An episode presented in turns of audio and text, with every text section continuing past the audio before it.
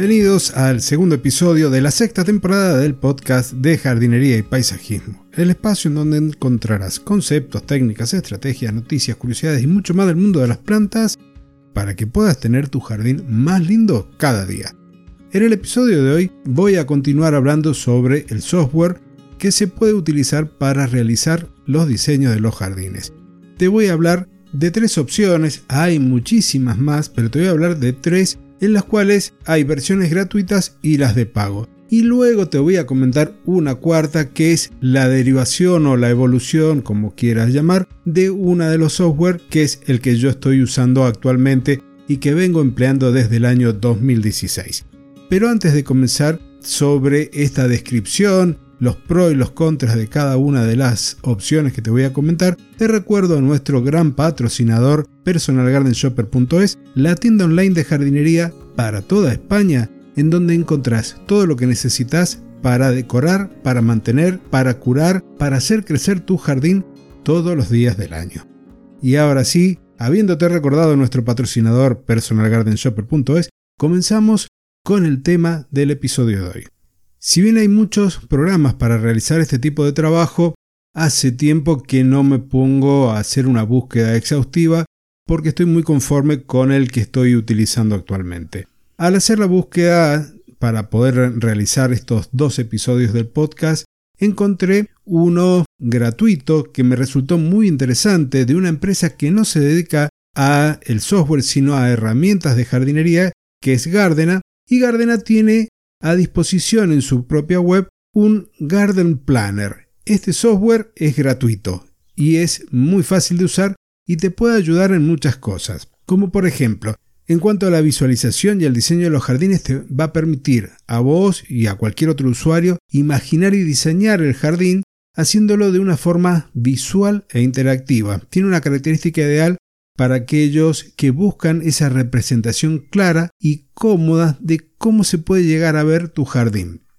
Incluye herramientas muy simples de usar, muy intuitivas, que te van a permitir, por ejemplo, dibujar sobre una foto el área del césped, una cama de plantación, agregar plantas, muebles de jardín, casas y además todo esto te va a permitir guardarlo, compartirlo, volver al diseño y modificarlo, y un dato que quizás eh, no es menor, por lo menos para mí me resultó muy atractivo, es que te permite planificar de forma simple, por supuesto, el riego de ese jardín. Es una aplicación gratuita y que está bastante optimizada para poderla usar en las tablets o en una computadora portátil, además de la de escritorio. Con lo cual, esto te permite trabajar y acceder a tu diseño desde distintos dispositivos y seguir trabajando en el mismo. Por esas razones me llevaron a elegirlo y traerlo y dejarlo en esta pequeña selección de programas para que puedas trabajar en el estilo y las características de tu jardín. El siguiente programa es quizás el de mayor difusión, se utiliza muchísimo en arquitectura, se llama SketchUp.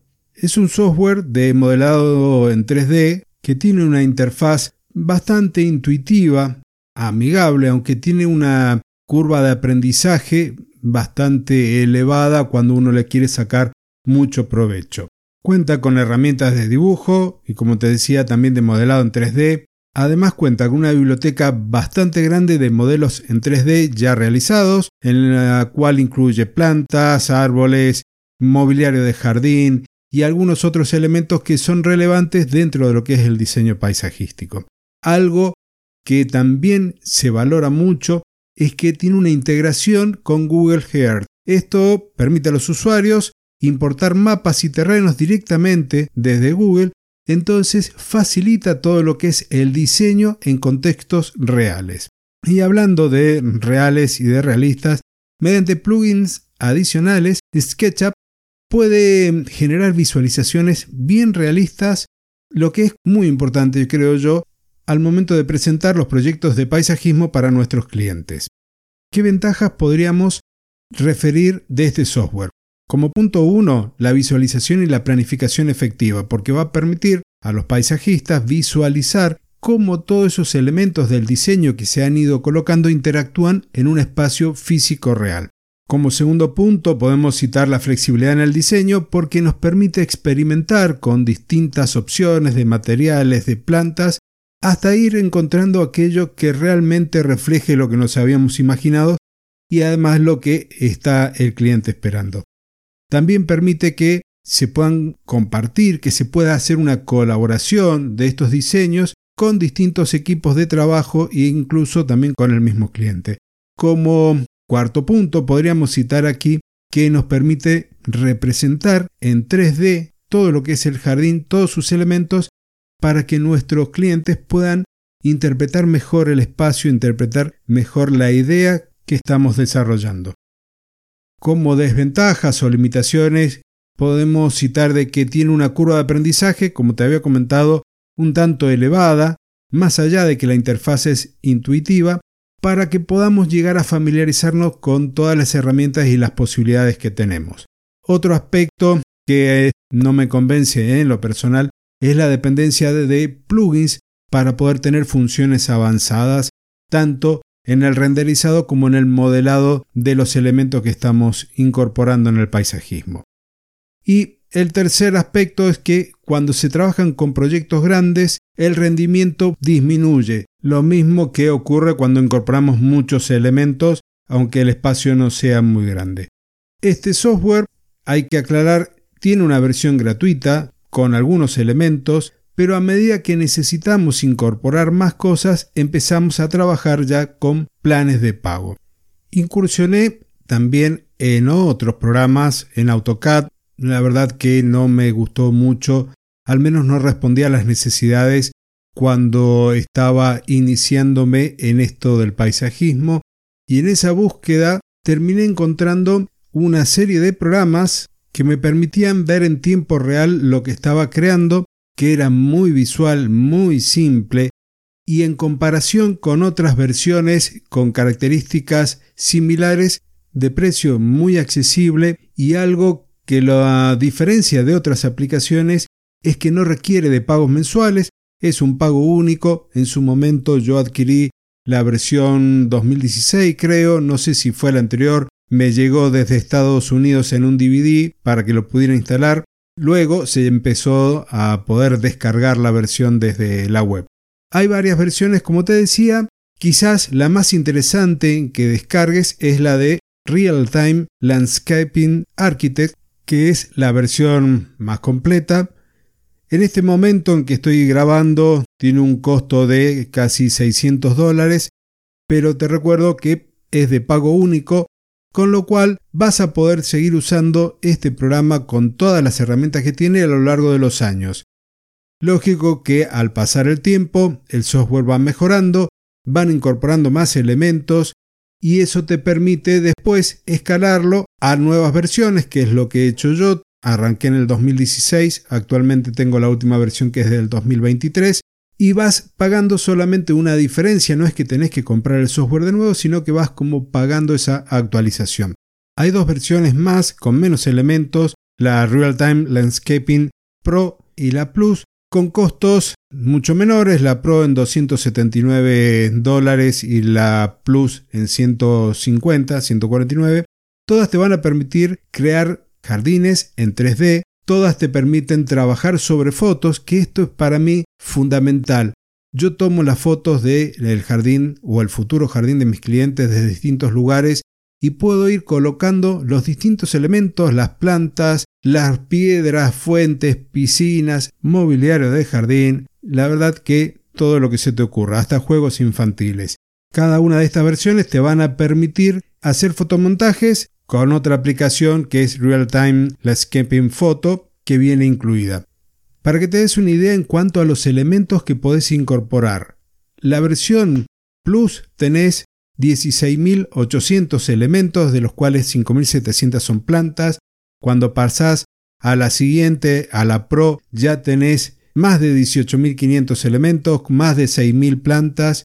Y en el caso de la Architect, tenés 7.800 plantas distintas, una base de datos impresionante para poder elegir, para poder armar tus diseños y un total de elementos que incluyen hasta las piedras que podés llegar a colocar las losetas en el jardín, durmientes, muebles, todo eso tenés en total 22.700 elementos. La verdad que yo estoy, como te habrás dado cuenta, muy contento con este programa, muy contento también con esta opción que no te lleva a pagar año tras año por la licencia de uso.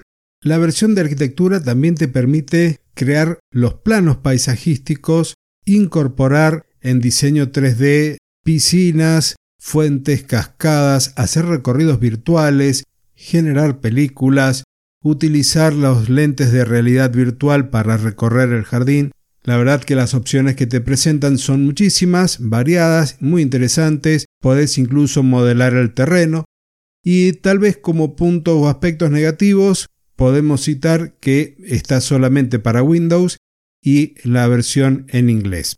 Hay una versión en castellano muy similar que es la de Landscape 3 Design, que básicamente te permite hacer lo mismo y además de estar en castellano tiene otros elementos que a mí me resultan muy atractivos, como por ejemplo la importación de modelos 3D generado por ejemplo con 3D Studio Max o con SketchUp, también importar planos hechos en AutoCAD.